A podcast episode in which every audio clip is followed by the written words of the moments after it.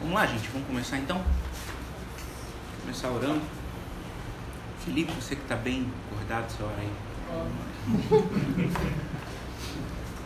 Senhor Deus, meu Pai, muito obrigado, Pai, por mais um dia, muito obrigado pela presença de cada um aqui. Te peço que tu venha falar ao coração do, do Vitor aquilo que ele tem para falar conosco, que seja um momento maravilhoso de aprendizado, que o teu nome seja prioridade sempre nas nossas vidas e que tenhamos um ótimo momento recebendo tudo aquilo que tu tens para falar conosco. Guarda o nosso dia, que sejamos muito abençoados e abençoe tudo que vem logo em seguida. Em teu santo nome te oro. Amém. Amém. Achei que ia sair aquela Deus abençoe meus pecados. Vamos lá? Quem que estava em todas até agora dessa base dos salmos? Só Luanzinho, por enquanto? Essa estrelinha. A gente podia pensar num brindezinho aí. O Mike vai dar um iPad pra quem vê. Você tá com Mas esse aqui é meu. Gravou aí, Rafa, que ele vai dar o iPad Tá gravado. É, é. Então vamos lá. Eu queria fazer um resumo rápido das primeiras para a gente poder situar, mas antes vamos dar uma lida no Salmo. Salmo 23.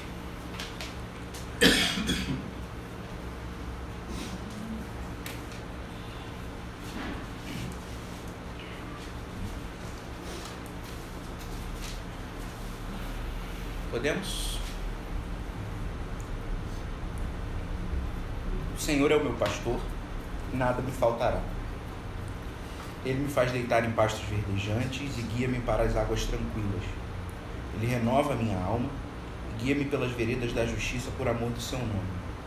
Quando eu tiver de andar pelo vale da sombra da morte, não temerei mal algum, porque tu estás comigo. A tua vara e o teu cajado me tranquilizam. Preparas para mim uma mesa diante dos meus inimigos, unges a minha cabeça com óleo, o meu cálice transborda. Bondade e misericórdia certamente me seguirão todos os dias da minha vida, e habitarei na casa do Senhor para todo sempre. Amém. Da primeira aula, o que, que a gente consegue trazer aí de memória? Sei que a gente está fazendo isso sempre, mas é para a gente poder ir trabalhando a memória, para ir lembrando de tudo que está sendo dito, pelo menos das coisas mais importantes.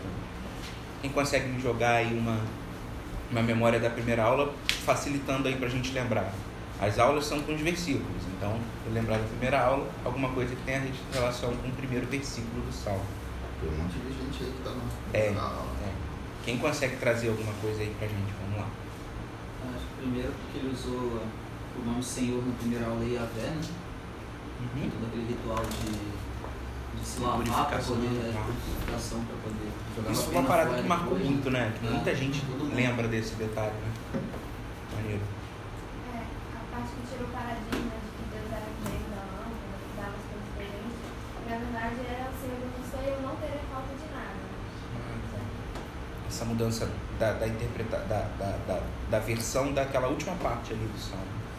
Quando diz nada me faltará, parece isso. Você vai pedir a Deus agora um BMW e ele vai te dar. Não é muito isso que o texto está falando.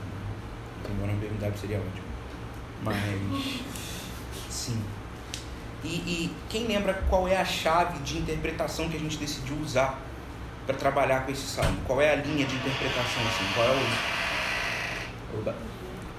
Qual é o fundamento, da, qual é a, a chave de interpretação que a gente está trabalhando em cima desse salmo? Quem lembra qual é?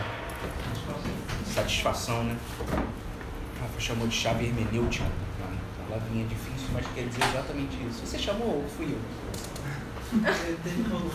Acho que rolou essa palavrinha assim. Chave hermenêutica. Então, as duas, é, duas coisas muito importantes da primeira aula, três coisas muito importantes da primeira aula já estão aqui resumidas. Primeiro, que a chave de interpretação para todo o salmo é a gente olhar para ele, pensando na ideia de satisfação. Davi, ele apresenta aqui nesse salmo alguns segredos, né, que a gente pode trabalhar na nossa vida para que a gente descubra como ter satisfação em Deus. E uma segunda coisa muito importante que foi falada pelo Davi e pela Laura, que é o seguinte, a primeira, é, tem uma frase lá na, que, o- que o Rafa falou, que é a seguinte, a gente precisa saber quem é Deus e saber quem nós somos para a gente conseguir compreender essa coisa da, da, dessa, de, de não sentir falta de nada. E esse primeiro versículo fala exatamente isso para nós. Quem é Deus? E quem é Deus? É Yahvé, é o Todo-Poderoso Yahvé, né? É aquele que, para simplesmente pronunciar o seu nome ou para escrevê-lo, é, havia todo aquele ritual. Então, Davi não escolheu essa palavra à toa, eu lembro que o Rafa falou sobre isso. Essa palavra denota um Deus poderoso, grande, forte, mas pastor, próximo. E, e, e, quem somos nós? E aí, um detalhe que a gente não trouxe agora de cabeça, mas que a gente vai lembrar que é, somos ovelhas. Como ovelhas, a gente tem todas as limitações, né? Davi usa essa analogia exatamente porque a gente é tão limitado quanto uma ovelha, ou até mais. Né? E aí, essa frase fica, sabemos quem é Deus e quem nós somos, sabemos quem é Yahvé e que nós somos ovelhas, nos faz encontrar satisfação ao ponto de não sentirmos falta de nada. E aí a gente vem para a segunda aula, que é uma aula que vocês vão lembrar que a Thaís trouxe falando muito sobre descanso. Porque o texto nos leva a essa, essa realidade quando ele diz que esse pastor nos faz, nos leva a pastos verdejantes e a águas tranquilas. Né? Quem lembra dessa aula aí? Thaís começou falando sobre, inclusive, talvez Felipe se identifique com questão do sono, né? questão de, de desculpa, te peguei pé aqui. com a questão de, de, de, gente que tem muita dificuldade para dormir e tal, não sei o que. Ela lembra daquele Salmo é, 4, um versículo que Davi fala lá em paz: Eu me deito e durmo, porque só o Senhor me faz repousar em segurança. Eu tenho esse versículo de cabeça, porque uma vez, quando eu era criança, minha avó me fez decorar esse versículo e falar todos os dias antes de dormir. Exatamente. E eu fazia exatamente isso. Eu deitava na cama, fazia uma oração e falava: Em paz eu me deito e durmo, porque só tu Senhor. Nunca tive problema para dormir. Talvez esteja aí. Não terminava nem. Talvez esteja aí o, o, o segredo. É a mesma história para mim, só muda a avó pela mãe. É, minha mãe precisa Salmo 4,8. É. E aí a segunda aula trouxe pra gente, então, essa ideia de um pastor que nos leva é, é, eu fico imaginando, né? A gente, a gente tem que ler o Salmo e tentar imaginar, né? A gente lê a Bíblia e tentar imaginar os quadros, as, as imagens. Você imagina, e, e, e eu sempre gostei muito desse salmo porque eu sempre me emocionei muito imaginando isso. Porque Davi já escreveu esse salmo, como o Rafa falou na primeira aula, em época que provavelmente na época ele já era um rei. Mas certamente tendo em mente o período que ele era um pastor. E eu sempre gostei muito de imaginar esse Davi pastorzinho lá, sabe? Aquele garoto, 14 anos, 15 anos, com, com, com as ovelhas, do, do, cuidando das ovelhas do pai e compondo hinos lindos para Deus e tal. Tem um livro que chama Perfil de Três Reis, não sei se você conhece. Eu amo esse livro. E ele traz essa imagem lúdica do Davi no campo, cuidando das ovelhas e cantando hinos, e os anjos, e e tá, tá, é, é, um livro lúdico, mas que dá essa ideia. E aí eu fico imaginando esse pasto verdejante num rio de águas tranquilas. Cara, se não, se não der para descansar aí, não dá para descansar em lugar nenhum. Né? É... E aí veio a terceira aula do Vitoca, quando ele veio falar sobre dois detalhes muito interessantes do Salmo. A primeira coisa é quando o versículo 3 lá vai dizer que ele refrigera a nossa alma. E aí o Vitoca trouxe a ideia de que, na verdade, esse refrigério da alma, o que ele está querendo dizer é de, de restauração da vida mesmo. Né? O pastor é aquele que restaura a vida da ovelha, que chama a ovelha que de repente se desgarrou e que errou para perto. É esse tipo de ideia que ele está querendo trazer. E aí ele fala: refrigera minha alma e guia-me pelas veredas de justiça, guia-me pelo caminho certo, guia-me pelo caminho de Deus. Por quê? Por amor do seu nome por amor do seu próprio nome. Então, ele é o pastor que nos leva a um lugar de descanso e ele é o pastor que nos leva pelos caminhos certos na vida. Mesmo quando a gente, burros como ovelhas, decide ir para os caminhos errados. É, eu fiquei pensando que eu acho que isso deve ser alguma coisa muito recorrente mesmo na ovelha. Porque muitas das vezes em que a Bíblia usa a analogia da ovelha, ela usa com a ideia de uma ovelha que está indo para o caminho errado. Né? A gente vai lembrar lá da parábola lá de Lucas 15, da ovelha o quê? Perdida. Né? Então, para Jesus usar uma parábola dizendo sobre uma ovelha perdida, é porque muito provavelmente uma ovelha perdida era uma coisa que comumente acontecia no cenário da vida de um pastor. Isaías 53 ele vai chamar a gente de ovelha desgarrada. Ovelha desgarrada. Ovelha Toda, quase todas as imagens que se relacionam à ideia da ovelha se relacionam a uma ovelha que se perde. Uhum. A uma ovelha que se desgarra dos caminhos. Então, muito provavelmente, isso era muito comum. Assim como isso é muito comum. Né? nessas ovelhas que estão aqui dentro dessa sala. E, e aí é essa, essa figura, então, desse pastor que traz a ovelha para o caminho certo. Mais alguém lembra de algum detalhe que queira trazer das aulas anteriores? Eu dei uma corrida nesse resumo, mas eu queria que vocês ficassem à vontade para falar também, para colocar, montar uma piada, se vocês tiverem a fim de fazer. Eu tenho uma da tartaruga que é ótima, qualquer dia eu vou contar. Quem me conhece, assim, quem, quem já ouviu, né? E aí a gente vai para o versículo 4, que é o versículo que a gente vai trabalhar hoje. Que é um, um, um versículo bastante interessante na estrutura desse salmo. É, como a gente já leu, ainda que eu andasse pelo vale da sombra da morte, não temeria mal algum, porque tu estás comigo e a tua vara e o teu cajado me consolam. Eu quando decorei o salmo, decorei essa versão aqui. Né? E, e antes de, de, de mergulhar no texto, na verdade eu quero trazer aqui cinco aspectos desse versículo. Cinco, isso é um versículo que se divide em cinco pontos, cinco trechinhos para a gente. Tem aqui, cinco trechinhos dele para a gente conversar. Mas eu queria antes pensar, e aí eu queria a ajuda de vocês, porque eu não sou da área da psicologia, mas eu queria fazer uma proposta aqui para quem é da área, quem gosta de ler sobre o assunto, tal, da gente pensar um pouquinho rápido sobre a questão da ansiedade. É, é um dado da, recente da OMS, é um dado de 2018, Organização Mundial da Saúde, que disse que a, a OMS considera a ansiedade o grande mal desse século.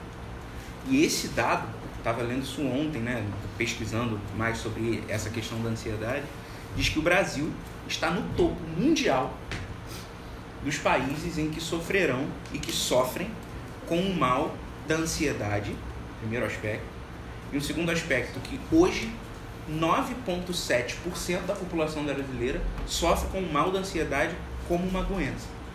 Tem ansiedade, né? Ansiedade que a gente fica porque daqui a pouco eu vou tocar ali dentro, ansiedade que a gente fica porque daqui a pouco eu vou encontrar minha namorada, e tem a ansiedade que se torna um mal, que se torna uma, uma, uma, uma doença mesmo, uma patologia, obrigado.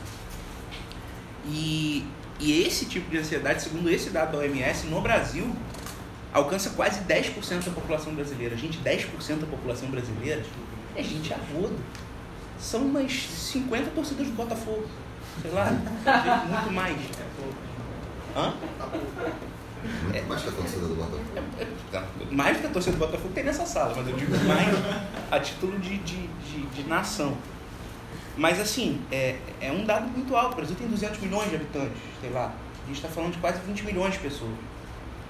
Então, é uma coisa que a gente precisa olhar para ela nesse nosso tempo.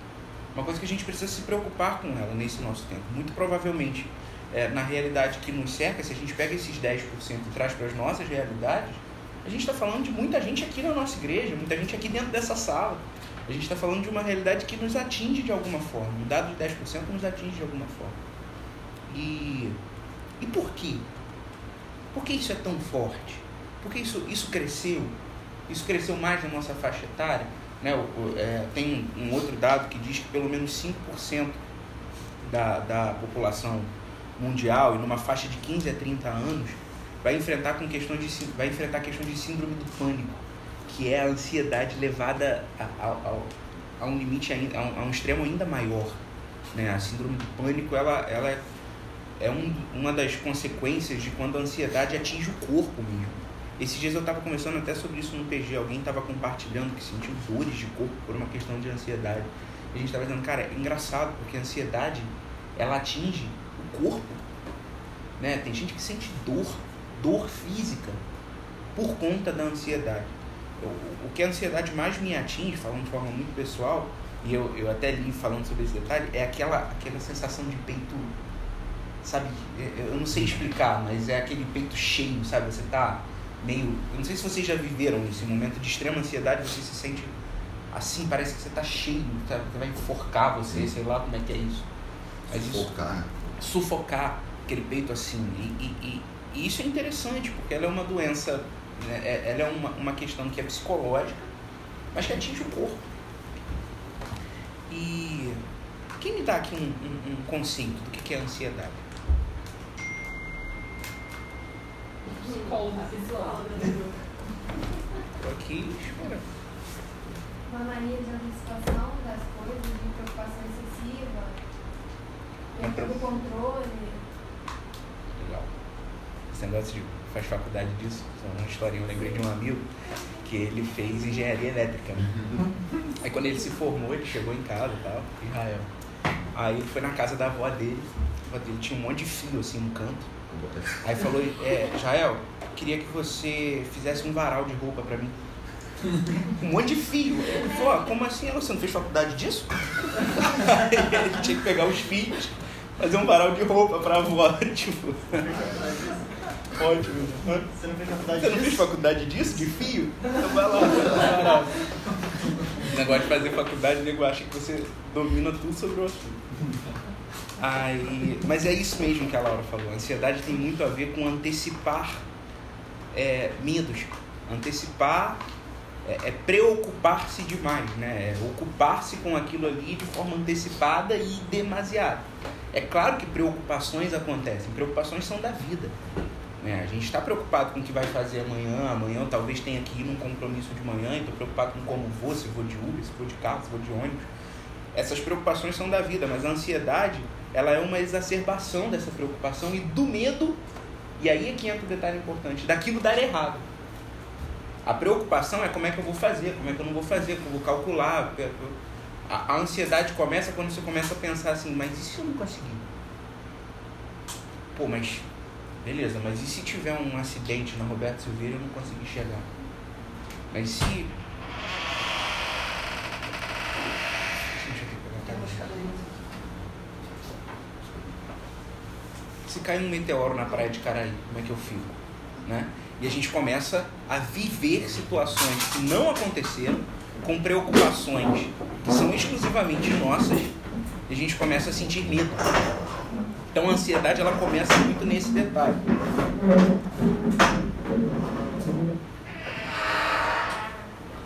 Talvez por aí eu acho que a gente consiga alguns sinais assim de entender o porquê dela ser um mal tão grande do nosso tempo. Porque eu acho, é, e aí é achismo, tá? É o que eu acho, vocês acham, vocês podem dizer o que acham, que a gente está falando sobre um assunto aqui que, pelo menos, eu não domino e tal.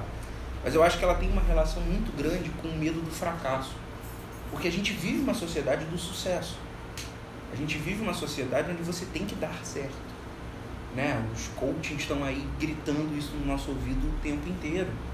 Né? Enfim, é um trabalho importante, não quero discutir o trabalho do coaching, mas a verdade é que não poucas vezes a gente está vendo essa galera dizendo, olha, cara, você tem que dar certo.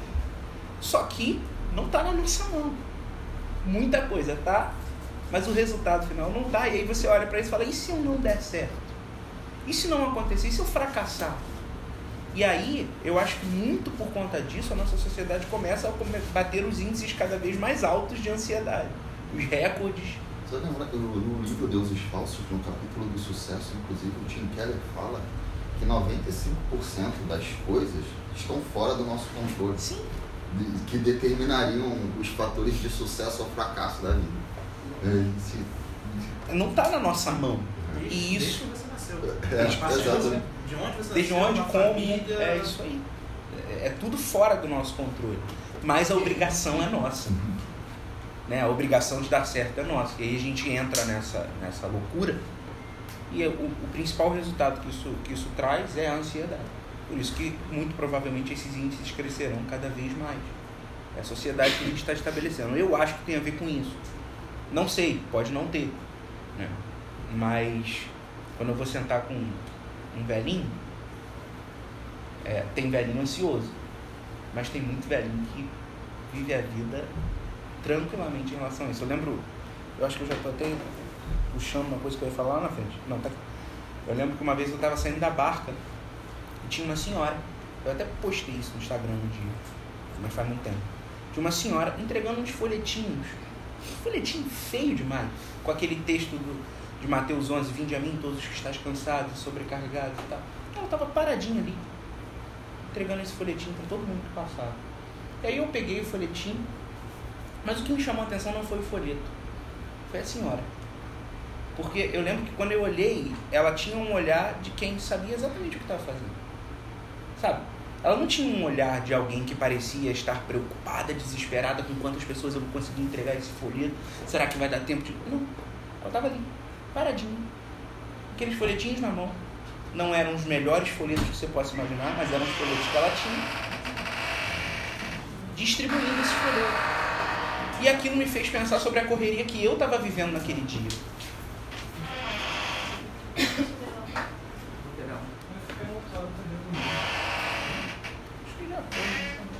Aquilo me fez pensar sobre a correria que eu mesmo estava vivendo naquele dia.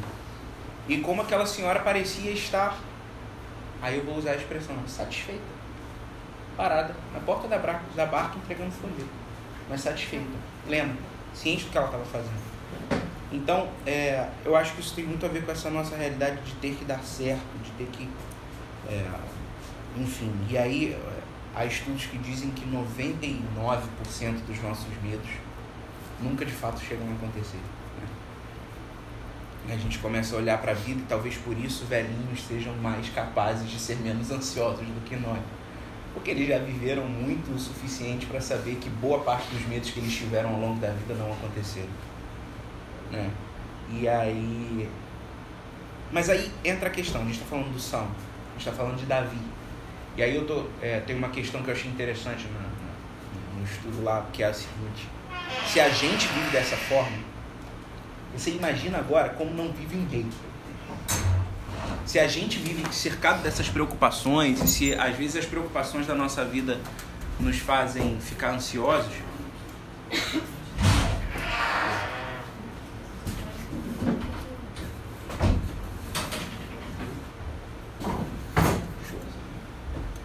se as preocupações da vida nos fazem ficar ansiosos, vocês imaginam como não deveria viver um rei. Um cara que tinha um milhão de problemas no palácio para administrar, um milhão de problemas na família para administrar, coisas que estavam acontecendo ali dentro do palácio dele. Davi, em algum momento da vida dele, mais na parte final, Davi chegou a ser traído pelo próprio filho. O filho de Davi tomou o trono para tirá-lo do poder, para assumir o poder. O filho de Davi ganhava o povo né? Ficava lá, tal, o cara era bonitão, ia lá pro meio do povo, ficava o filho do rei, veio trazer suas questões pro filho do rei, ficava não sei o que, mas na verdade ele queria ganhar o coração do povo para tomar o trono do pai. Isso aconteceu dentro da família de Davi.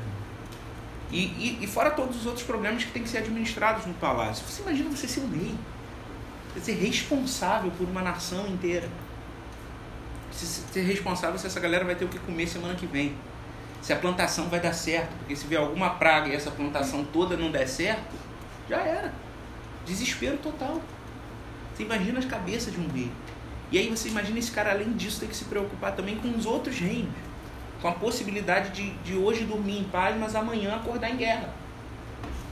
Com gente morrendo. Davi cometeu erros ao longo da sua trajetória como rei que causaram a morte de milhares de pessoas. Você imagina, depois que você comete um erro que causa a morte de milhares de pessoas, você tem que tomar uma outra decisão. O medo que isso não dá. Imagina isso. Quando eu dou, cometo uma decisão errada e gasto 100 reais a mais do que eu queria, eu já fico desesperado para tomar outra. Imagina você tomar uma decisão errada e, e, e matar milhares de pessoas. Então, é, a vida de Davi era uma vida que demandaria né, necessariamente é, decisões constantes e sérias e difíceis o tempo todo. E, e eu fico imaginando a possibilidade de que esse homem vivesse numa ansiedade, numa carga enorme. Agora, Davi não temia. O que o Salmo está nos dizendo aqui é de alguém que era capaz de encarar essa, essa, essa situação e, como a gente está falando desde o início, encontrar em Deus uma satisfação que permitisse que ele vivesse essas coisas com um coração como aquela senhora que entrega folheto na barca. Por quê? O que, que Davi tinha de especial? Nada. Ele só tinha entendido alguma coisa que a gente está tentando descobrir aqui. É basicamente esse, essa nossa missão nessa base. O que, que Davi entendeu em Deus que fazia com que ele vivesse sob tanta tensão, mas em paz, satisfeito, pleno? Alguns sinais já nos foram dados, como a gente já está falando das primeiras aulas. E hoje é um versículo que, que ele vai falar então sobre um, um outro momento dessa vida do pastor e das ovelhas. A gente falou sobre o pastor que leva as ovelhas para pastos verdejantes, a gente falou sobre o pastor que guia as ovelhas no caminho, que restaura a vida das ovelhas, e agora a gente vai falar sobre uma coisa que é inerente à vida de todos nós, que é um momento em que nessa caminhada, necessariamente, a gente corre o risco de passar por algum vale, por algum vale de sombra de morte, como o texto nos diz. E aí eu queria pincelar aqui cinco trechinhos desse versículo, para a gente chamar a atenção. O primeiro deles é o ainda que eu andasse pelo vale da sombra da morte. Mas eu queria chamar a atenção para essa, essa frase, ainda que eu andasse pelo vale da sombra da morte. Porque lida dessa forma, ela pode nos passar a impressão de que Davi está considerando isso como uma possibilidade remota. Né? Posso passar ou não por um vale de sombra da morte. Então, ainda que eu andasse por um vale da sombra da morte, não temeria mal algum, porque o Senhor está comigo. Mas essa é, é a melhor tradução para esse, esse versículo, uma tradução que deixa isso mais claro no que Davi está querendo dizer, foi até a tradução que eu li aqui, que é, é, particularmente a tradução que eu mais gosto, que é a Almeida, século 21. Que ele diz o seguinte: Quando eu tiver de andar pelo vale da sombra da morte, eu não temerei mal algum. Aqui a coisa muda. Aqui, nessa tradução, Davi não está considerando isso como uma possibilidade remota e tal. Não. Aqui nessa tradução, Davi está dizendo o seguinte: quando isso acontecer, porque vai acontecer, eu não vou temer. Davi não considerava o vale então como um evento incerto, mas sim como uma dificuldade que seria enfrentada a qualquer momento. Davi já tinha sido, como eu já falei aqui, pastor de ovelhas. Davi, é, ele já tinha experiência sobre como é cuidar de ovelha. E ele tinha sido pastor de ovelha em Israel. E, e, e que detalhe isso tem? Israel é, um, é uma localidade que tem é, um relevo muito acidentado, muito não é plano, não é. Israel tem muitas montanhas né, em volta e tal. Então, Davi, no cuidado com as ovelhas, ele enfrentava situações constantemente e necessariamente as enfrentaria que demandariam que essas ovelhas e ele, levando elas, passassem por situações de dificuldade. Era uma região montanhosa. Às vezes aqui a gente está tendo, tá tendo grama verde, está tendo um clima maneiro tal, porque o clima mudou. Você tem que pegar essa, essas ovelhas e se descampar para um outro local onde haja pastos verdejantes e águas tranquilas para ela. E às vezes esse trajeto é perigoso, principalmente quando você está numa região montanhosa como uma ovelha burra. Né? E, e só que Davi sabia da sua experiência como pastor que não era uma opção. Ou ele ficava ali no local seguro, no entanto sem comida, ou ele pegava aquele grupo de ovelhas e encarava os riscos da estrada, que envolviam riscos com predadores, que envolvia riscos de desfiladeiros, que envolvia uma série de circunstâncias, mas pela possibilidade de ser levado a alguma outra localidade. E aí, nasce pra gente um detalhe nesse texto, que na verdade eu, eu ele estava até no final, mas eu preferi falar agora porque eu queria que isso ficasse muito claro na nossa cabeça. É o pastor quem leva a ovelha para passar pelo vale da sombra da morte. A gente está lendo no versículo 3, né, versículo anterior à aula do Vitoca, que esse pastor restaura a vida da ovelha e a leva e a guia pelos caminhos certos, pela vereda de justiça. Davi está dizendo isso no versículo antes. No versículo seguinte ele fala assim: e, e mesmo quando eu tiver que andar por um vale de sombra de morte, eu não vou temer, porque a coisa não mudou. Sabe? Eu não vou temer, porque o mesmo pastor que está me guiando no versículo 3 é o pastor que está me guiando no versículo 4. A diferença é que no versículo 3 ele está me guiando por pastos verdejantes e águas tranquilas. No versículo 4 eu vou ter que passar por alguns vales de sombra de morte. Mas o que não muda? O pastor. O pastor é o mesmo. Então, a, a grande verdade, e, e eu puxei isso para agora porque eu já quero jogar, porque eu quero que isso fique muito claro no nosso coração, é que é o pastor quem está guiando a sua ovelha. Seja pelos pastos verdejantes, seja pelo vale. É o pastor quem guia a ovelha. Ele sempre nos guia pelos caminhos certos Não há qualquer garantia de que os caminhos certos serão sempre os mais agradáveis. Não há. Mas há a garantia de que se é o pastor que está guiando, caminho está certo. É, então, a gente entende que o vale para Davi não era uma possibilidade remota. O vale para Davi, mais cedo ou mais tarde, ia acontecer. E mesmo quando ele acontecer, é o que o Salmo vai continuar nos dizendo agora, a partir do que a gente vai entrar nos próximos trechos. Mas o que eu quero que fique na nossa mente é: ele vai acontecer. Sinto te dizer. É, eu, uma vez eu estava num culto de oração, e aí, enfim, eu, eu faria igual, tá? Mas tinha uma irmãzinha orando muito e, e pedindo, ela sempre pedia e tal, não sei o que, muito. Ela passou um tempo pedindo por uma avó dela, de 98 anos, que estava internada. E ela orava falando assim, Deus, não deixa ela ir, não deixa ela ir e tal. E orava muito por aquilo. E aí eu lembro que uma vez eu conversando com um pastor assim depois do culto, a gente estava comentando, cara, sinto dizer, não sei se vai ser agora, mas uma hora ela vai. Ela está com 98 anos. Né? Uma hora ela vai. E, e aí, assim, a gente já, já conversava no sentido assim, vamos nos preparar para ajudá-la quando esse vale chegar. Porque ela pedia tanto que ela. Mas isso ia acontecer. Por quê? Porque isso acontece. Porque a vida tem vales. A vida é, vai ter esses momentos. E o que importa então não é o momento, mas é quem está com a gente. O que importa então não é o momento, mas é o que a gente sabe sobre nós e sobre o pastor. Entende? Do que, que Davi estava falando quando ele fala sobre esse vale da sombra da morte? Eu já dei uma ideia aqui, né? Pode ser que seja essa questão do caminho, essa questão dos, dos perigos que envolviam o caminho de pegar um grupo de ovelhas e levar de um lugar para o outro. Desfiladeiros, é, predadores, ele de repente alguma ovelha se perder, como comumente acontecia. O caminho trazia os seus próprios perigos. E eu gosto dessa ideia do caminho que traz os perigos, porque isso tem muito a ver com a nossa vida. Né? O caminho traz os seus próprios perigos.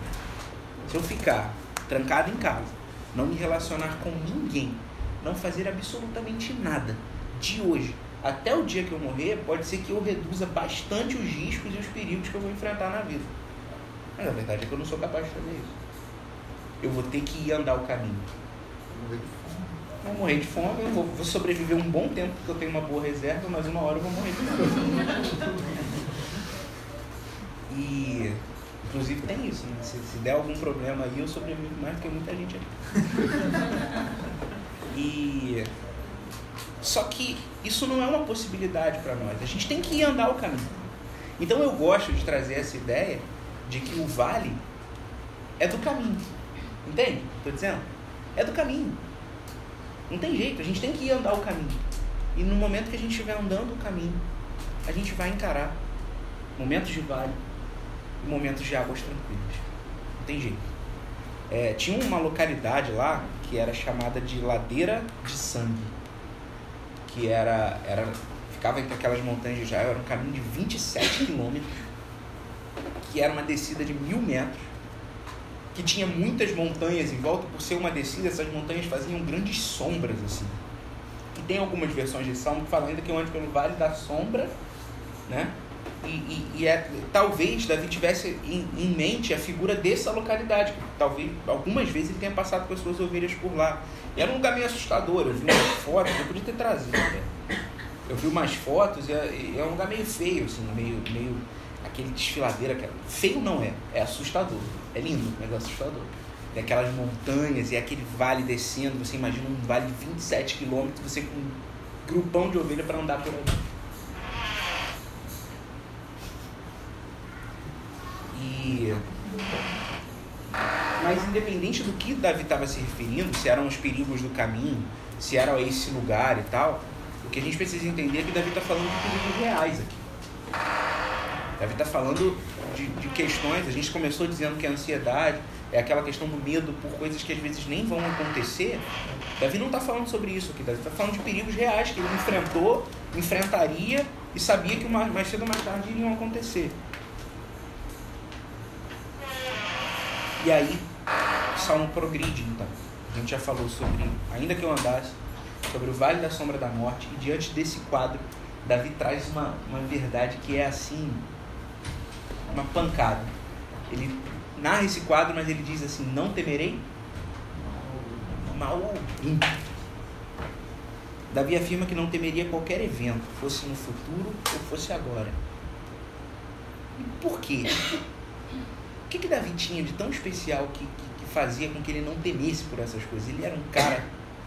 Não, a gente sabe que não. Um cara fora de qualquer tipo de humanidade, de medo, de. Não, a gente sabe que não. A gente sabe que Davi era um cara super complicado emocionalmente, um cara que enfrentava depressão, que enfrentava ansiedade, que enfrentava dor, que enfrentava medo.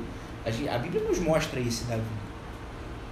Agora, as Bíblias nos mostram um detalhe sobre a vida de Davi, na verdade, desde pequeno eu fiquei pensando sobre isso, que é muito interessante. Davi era um cara que confiava muito em Deus. Vocês lembram do Davi lá de 14 anos que ia encarar Golias? Lembra daquele garoto? Lembra do que, que ele falou quando ele foi para cima de Golias? Você vem contra mim com lanças e com espadas, mas eu vou contra ti com a minha. Não, não foi isso que eu falei. Mas eu vou contra ti em nome do Senhor dos Exércitos. Um garoto com uma compreensão dessa. Um garoto que foi encarar o maior inimigo daquele tempo. E aí é engraçado, porque quando a galera falou, Davi, você vai fazer isso? Ele vira pra galera e fala, vocês me conhecem, cara. Eu já, eu já cuidando das minhas ovelhas, já, já matei urso, já matei leão. Não sei se era caô ou não, mas eu acho que não. Davi era um cara que encarava. E encarar não é não ter medo, é confiar no Deus que você serve. Então Davi, ele se levanta e ele fala, cara, eu vou, eu vou em nome do Senhor dos Exércitos. É esse garoto que está falando desse salmo. É esse garoto que está olhando para a vida e dizendo assim, aconteça o que acontecer, já velho, já rei, já lá na frente, mas o coração dele era o mesmo. Aconteça o que acontecer, venha o Golias que vier, eu não temo. Eu não temo. E eu não temo por uma razão. Alguém pode me adiantar qual é? Dentro aqui do versículo que a gente está lendo? Porque tu estás comigo. É o que o texto vai nos dizer. Davi sempre soube disso. Davi teve muitas dúvidas na vida, mas essa não. Davi teve muita crise na vida, mas Davi nunca duvidou disso. Mesmo quando ele errou. Ele erra, se distancia de Deus, passa por um período de extrema sequidão, quando ele comete o pecado lá com Betseba. O profeta vem, chama a atenção dele, qual, qual o primeiro lugar para onde ele corre? Para Deus. Ele vai direto. Davi nunca duvidou disso na sua vida. Quando o filho dele toma o trono, você sabe o que ele faz? O filho dele faz um escarcel danado, toma o trono no lugar dele, ele se distancia. Fala assim, vai. Porque se foi Deus que me deu o trono, é Ele que vai me devolver.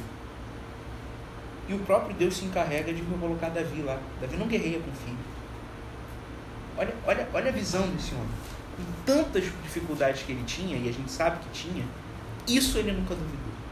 E a Vé está comigo. E a Vé é o meu pastor. Isso era muito forte na vida de Davi. Trata-se de uma certeza inigualável, que somada a todas as outras, o descanso que a gente já falou, a restauração, a direção, permitia que Davi vivesse uma satisfação incondicional. Ou seja, independente das circunstâncias, por piores que fossem, ele sabia que o Yahvé estava do seu lado. E aí eu lembro daquele textinho que fala: E se Deus é por nós, quem será contra nós? O segredo desse texto está nessa primeira frase: Se Deus é por nós, quem será? E é legal essa, esse, esse outro trecho do salmo, porque nesse momento Davi faz uma mudança de discurso. Isso é lindo. Davi está falando que o Senhor é meu pastor, ele me faz deitar, ele me guia, ele faz. E aí, aqui na hora que ele vai falar sobre isso, ele fala assim: Eu sou levado para o vale, é, o vale da sombra da morte, e eu não temo mal algum, porque ele está comigo. Porque tu estás comigo. A presença de Deus era tão clara na vida de Davi, ele tinha uma consciência tão clara de que o Senhor estava do lado dele, que ele nem se refere a Deus nesse momento em terceira pessoa. Ele diz, porque tu estás comigo, olhando para o Senhor. Eu lembro de um testemunho que me marcou muito, de um pastor amigo meu.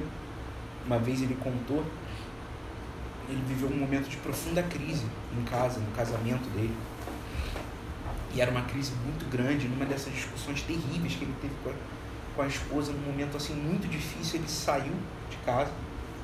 Mas ele não saiu assim de, de deixar, ele só saiu pela porta e sentou na calçada, na frente da casa dele. assim. E aí ele falou que ele sentou ali naquela calçada, ficou olhando assim, falando, cara, eu não sei o que fazer. Eu não consigo imaginar essa cena. E aí ele falou que nesse momento, e eu lembro muito desse testemunho, ele sentiu um alívio muito grande no coração dele. E Deus falou assim: Estou sentado aqui do seu lado. Foi, foi o que ele sentiu no coração, como se Deus estivesse falando. E ele, quando trouxe essa palavra, ele trouxe dizendo o seguinte: Sabe o que me impressiona? Eu sirvo a um Deus que senta do meu lado na calçada.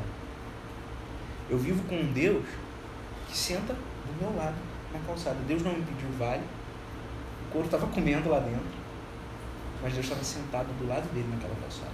Assim como estava do lado da esposa dele lá dentro. Hoje eles continuam casados, graças a Deus. Deus restaurou o casamento dele.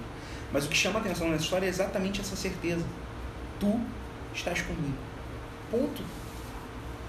De que, que eu preciso mais? E a Vé está comigo. Sabe? O cara está comigo.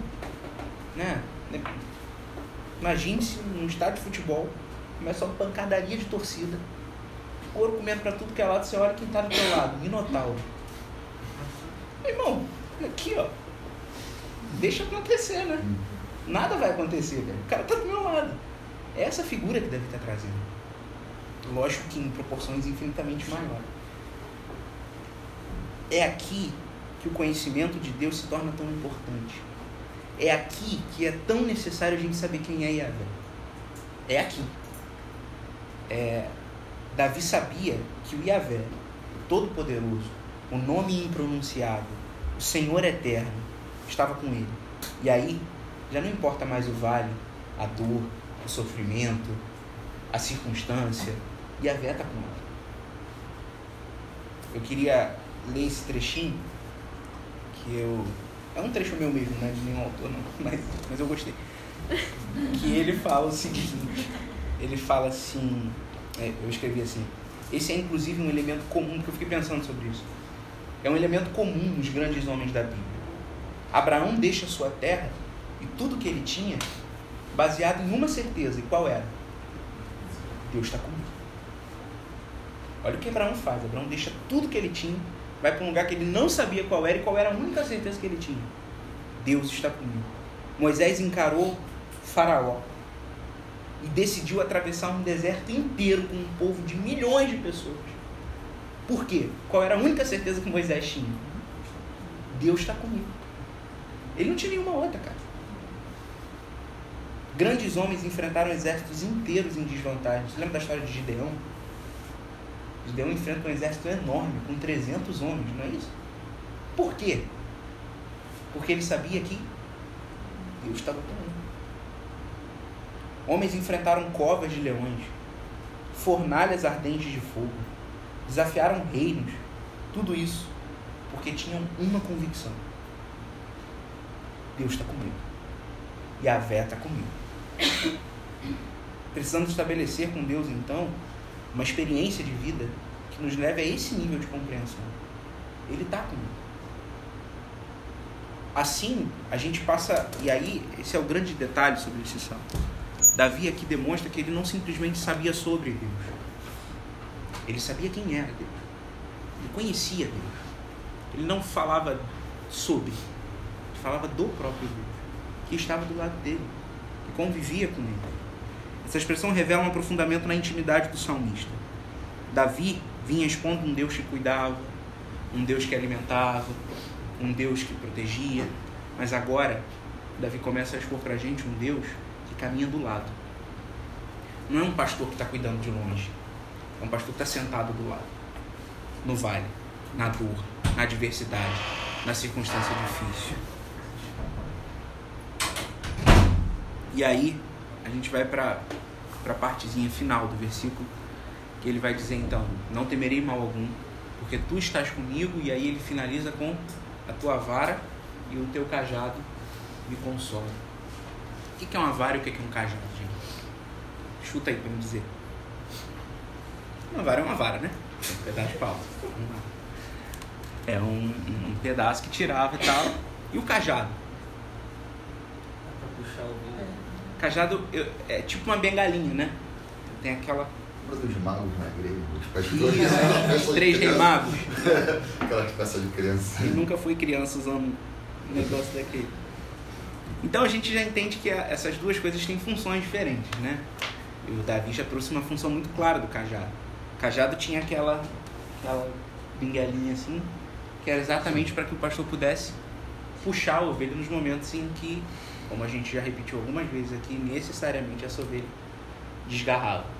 Ou às vezes quando essa ovelha caía num buraco. E aí precisa do cajado para puxar. A vara, além de ter uma intenção de proteger a própria ovelha, porque quando vinha predador ou alguma coisa assim, era o que ele tinha na mão, era uma vara, né? Ela também tinha uma segunda intenção que era de disciplinar a própria ovelha, né? E vocês sabem como. Ele sabia, Davi, que a disciplina de Deus protege.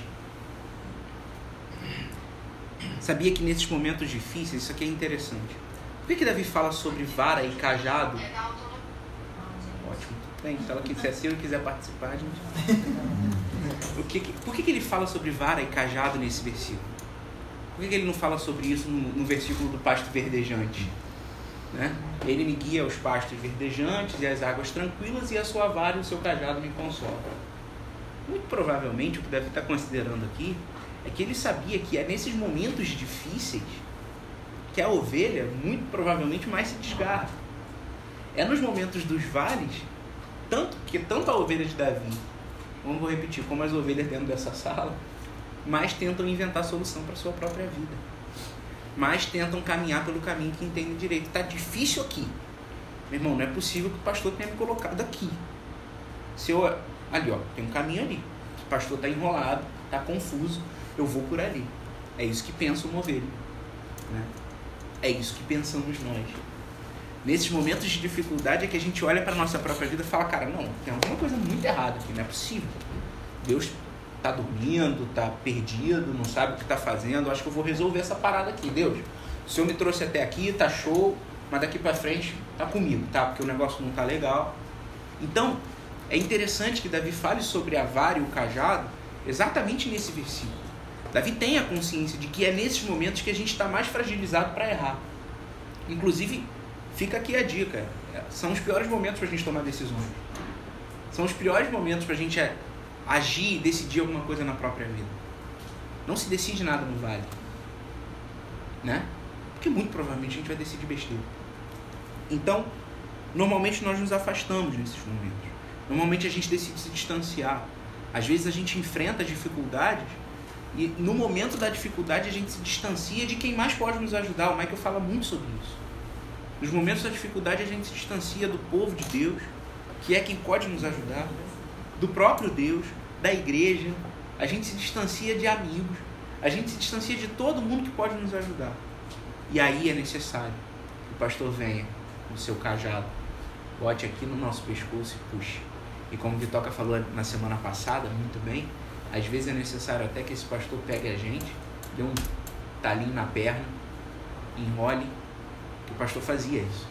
Uma ovelha muito rebelde, muito desgarrada, que fazia isso sempre, tem uma hora que o pastor tinha que pegar ela, quebrar a perna dela, enrolar, para ela poder, manca, ficar caminhando ali junto com o rebanho e ver se ela aprendia a andar junto com todo mundo, para quando a perna recuperasse, ela dava uma melhorada.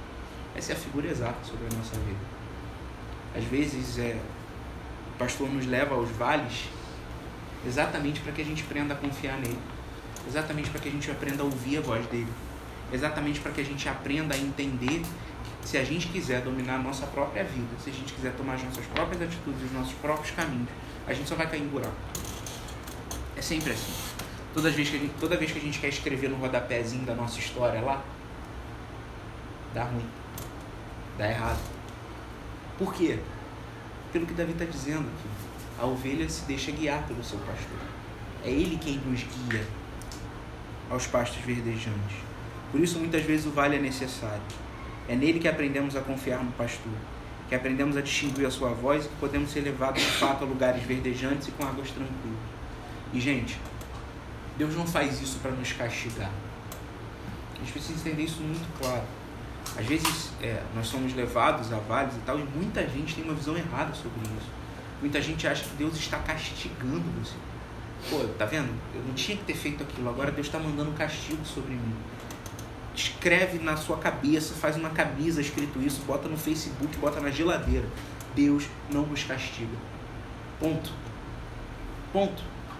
Não há discussão sobre isso, não há dúvida sobre isso. Deus não nos castiga.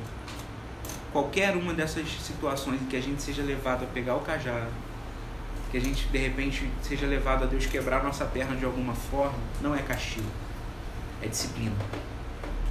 E aí é tem uma citação até que é do, do, do pastor Neuber que ele diz: o castigo é aquilo que olha para trás. Castigo é aquilo que vai olhar para o que você fez, trazer um, uma repreensão sobre aquilo.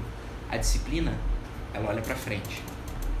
A disciplina, ela age para que você venha a ser restaurado e mude sua maneira de viver. Não está olhando para o que você fez e trazendo um, um peso, uma dor ou alguma coisa por conta daquilo. Ela está olhando para aquilo que você vivenciou e te trazendo para perto para que você viva melhor. Essa é a ideia da disciplina. Deus não castiga ninguém. Todos os castigos pelos nossos pecados já foram pagos por uma pessoa. Todos os castigos, todas as, a, toda, toda a consequência mortífera do pecado, toda a dor do pecado, toda a, Isaías vai nos dizer que ele levou sobre si as nossas dores, as nossas enfermidades, o castigo que nos traz a paz estava sobre ele. E pelas suas pisaduras nós fomos sarados. Ele já pagou o castigo. Deus não nos castiga. O filho já foi castigado por nós.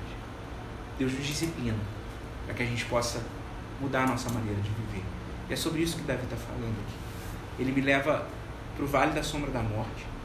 Ele me faz passar pelas situações mais difíceis da vida para que eu aprenda a ouvir e saber que o pastor está comigo, né? Que ele está lá. Ele está lá.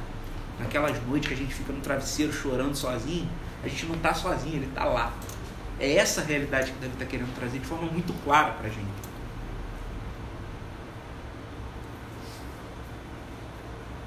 E. Peraí. E aí tem um detalhe sobre isso. Assim. Ele, Jesus toma o nosso castigo, mas ele faz mais do que isso. Ele mesmo afirma de forma muito clara para nós de que ele estaria conosco todos os dias até a consumação dos séculos. Essa palavra de Jesus confirma aquilo que Davi está falando no Salmo. O pastor está comigo todos os dias. E quando Jesus usa a expressão todos os dias, é muito bonito isso. Porque ele está falando sobre todos os dias. O dia bom e o dia mau. Tem uma música, inclusive é a única que eu gosto dele, está gravada, que é de um cantor agora atual que é o Estevão Queiroga, não sei se vocês conhecem. E aí a música, o nome da música é A Partida e o Norte. Esses dias eu até postei ela num, num trechinho dela no Instagram. E ele fala o seguinte: é, pela estrada amanheceu e anoiteceu, e eu entendi que mesmo os dias mais sombrios também são teus.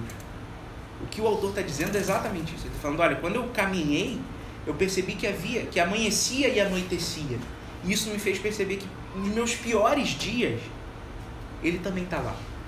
Que nos meus piores dias, também são dele. Que ele está lá, que o pastor está lá. Nos pastos e nos vales. Então, é, tem uma passagem de Tiago que eu queria ler para a gente encerrar. É o Tiago capítulo 1, versículo 2. Que ele vai nos dizer o seguinte: Meus irmãos, considerem um motivo de grande alegria o fato de passarem por provações. Esse versículo já é difícil, né? Ele já é contrário em si, assim, na nossa cabeça. Considerem um motivo de grande alegria passarem por provações, sabendo que a prova da vossa fé produz perseverança. E a perseverança deve ter uma ação perfeita, para que vocês sejam aperfeiçoados e completos, sem vos faltar coisa alguma. Olha esse texto. Tiago está dizendo para nós: olha, considerem-se felizes quando vocês passarem pelo vale, Porque é nesses momentos que a fé de vocês está sendo fortalecida, para que vocês consigam não precisar de mais coisa alguma. Basicamente, o que o Tiago está falando é sobre nossa satisfação. Entendam que no momento de dor, no momento de dificuldade, a consciência de que o pastor está com a gente nos faz continuar vivendo satisfeitos. Porque eu não tenho que temer. Ele está comigo. Uma vida cercada de medos e ansiedade jamais encontrará verdadeira satisfação. Precisamos crer que o pastor está conosco em todo momento e descansar na sua direção, na sua proteção, na sua correção. É, esse, esse versículo do Salmo, ele, ele traz exatamente esse momento de um aprofundamento dessa relação de intimidade de Davi. Ele dá um mergulho ainda mais em Deus. Ele é muito importante que a gente saia daqui hoje com essas certezas no coração. Por isso é que o que eu quis falar lá no início é o que eu quero repetir agora no final. É o pastor quem leva a ovelha para o vale. É o pastor quem está direcionando a ovelha, mesmo que o vale apareça. É claro que pode ser, quando a gente faça burradas na nossa vida, a gente cai nesses momentos de vale e o cajado vai nos puxar para de volta. Mas o que a gente precisa entender é que na nossa caminhada, mesmo que a gente não tenha feito burrada nenhuma a princípio, haverá os vales. E é o pastor quem nos leva para lá. E melhor do que isso, é o pastor quem caminha por ele com a gente. Do início ao final do vale. Amém? É isso. Por hoje é isso. Alguém quer falar alguma coisa? Testemunho, cantar uma música? Não? Podiam cantar. Quando você fala isso, eu fico imaginando que. Uma pessoa vai levantar. Não, não, imaginando que isso já aconteceu com você, porque você tem tanta história. Chegou no final, alguém quer falar alguma coisa? Não, não, queria cantar. Eu. Queria contar uma piada aqui. Eu fico imaginando Não me lembro, mas seria ótimo. Então vamos orar, gente? Rafa, você ora? Opa.